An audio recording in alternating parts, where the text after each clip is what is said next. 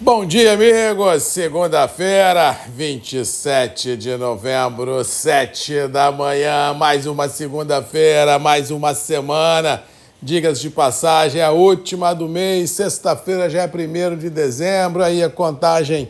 decadencial para a virada da folhinha. Cada dia que se passar de sexta-feira em diante é menos um no que se refere à ansiedade, liquidez e, por tabela, aquela apreensão que sempre fica para aqueles que deixam tudo para a última hora ah, no que se refere a negócios e a grana. Estamos alertando aqui já há algumas semanas se você for precisar de grana, não deixe para a última hora, porque Bacia das Almas sempre ocorre no mês de dezembro, com bolsa para cima ou com bolsa para baixo, depois do dia 10, dia 15, tudo para, e aí só em janeirão ah, 24. Mas a semana começa aqui no Espírito Santo, com o tempo encoberto. Final de semana fez muito calor aqui no Espírito Santo, mas no domingo, depois do almoço, uma brisa mais fria vindo do mar tomou conta aqui da capital, uma garoa fina chegou chegando no domingo à noite por aqui e, ao que parece, essa nebulosidade poderá ficar mais ou menos estacionada, principalmente nos municípios mais próximos ao litoral,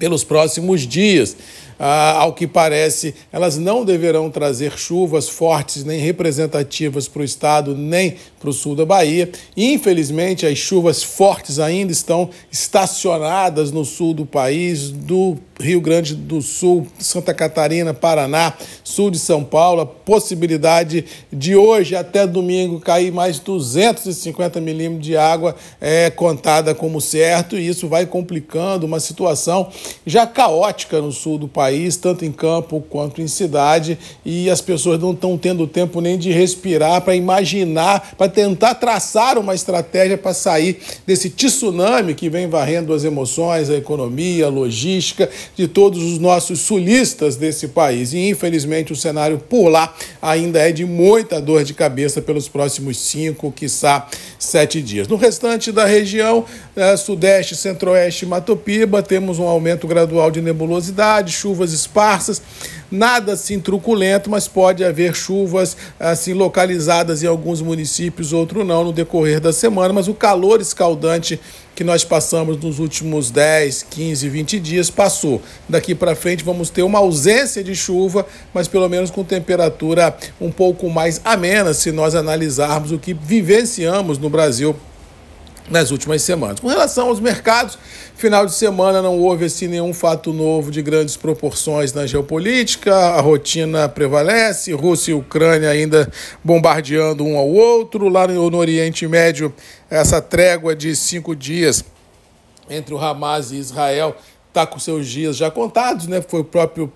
primeiro-ministro ah, Benjamin Netanyahu disse que a guerra não acabou, foi apenas uma trégua de cinco dias para a gente trocar prisioneiros. Estão ocorrendo já três levas de reféns foram liberados e também o Israel liberou também três levas de prisioneiros palestinos, ah, tanto na Cisjordânia quanto na faixa de Gaza. Lá a proporção é assim: para cada um refém solto, Israel só, é, solta três palestinos, ou seja, nós ainda temos ainda 48 horas, entre aspas, de um armistício por lá e aí vamos ver o que, que vai ser de quarta-feira em diante, quando isso acabar e os bombardeiros, felizes ou infelizmente, deverão voltar na rotina dos mercados, mas isso assim não tem influenciado muito na rotina, não, já que a guerra não se alastrou, já que o Irã não entrou, já que o Hezbollah não entrou no jogo, graças a Deus, ficou muito localizado ali entre o Hamas e Israel, ou seja, a diplomacia por detrás das cortinas prevaleceu e, bem ou mal, interesses econômicos econômicos também,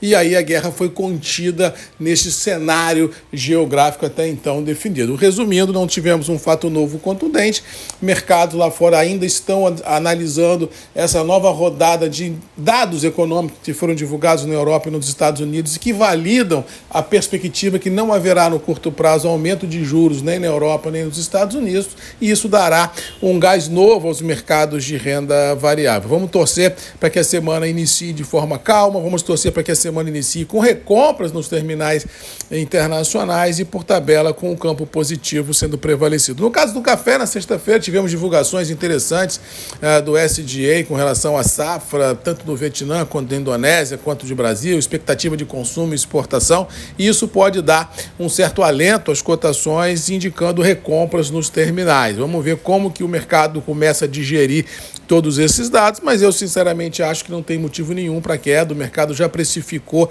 todas as variáveis até então definidas, inclusive a chuva, e daqui para frente eu acho que recompras poderão ocorrer sem dar aviso prévio. O dólar continua orbitando lá os 4,90, um pouco mais, um pouco menos, dependendo da pressão política em Brasília, mas assim, não deve chegar nos 5 fácil não, só se houver um hecatombe ah, nas economias nacionais e na geopolítica para dar esse sprint aí. Se não ocorrer nenhum fato dramático, o mercado tratar também precificado, que deverá indicar ah, no mercado interno do café preços sustentados nos atuais patamares, tanto para Conilon quanto para a Arábica, mas lembrando que essa sustentação dos preços ela vem em linha com a falta de liquidez. Ou seja, se algum operador precisar comprar algum volume um pouco mais rápido, poderá ter que pagar um pouquinho mais de preço, principalmente se nós analisarmos um futuro de curto, médio e longo prazo que deve indicar um estresse ainda maior de liquidez e por tabela de abastecimento. Vamos para cima, vamos começar a semana, vamos ver o que nos reserva de surpresa, mas acho que vamos ter uma semana tranquila, com preços firmes, bolsas estabilizadas e dólar de 4,90. Vamos para cima, boa segunda-feira, boa semana, um abraço Marcos Magalhães, da Voz do Café, e até amanhã às 7 comigo, sempre aqui, Grupos e Redes MM, ponto de encontro de todos nós. Beijo, um abraço e até amanhã. Tchau!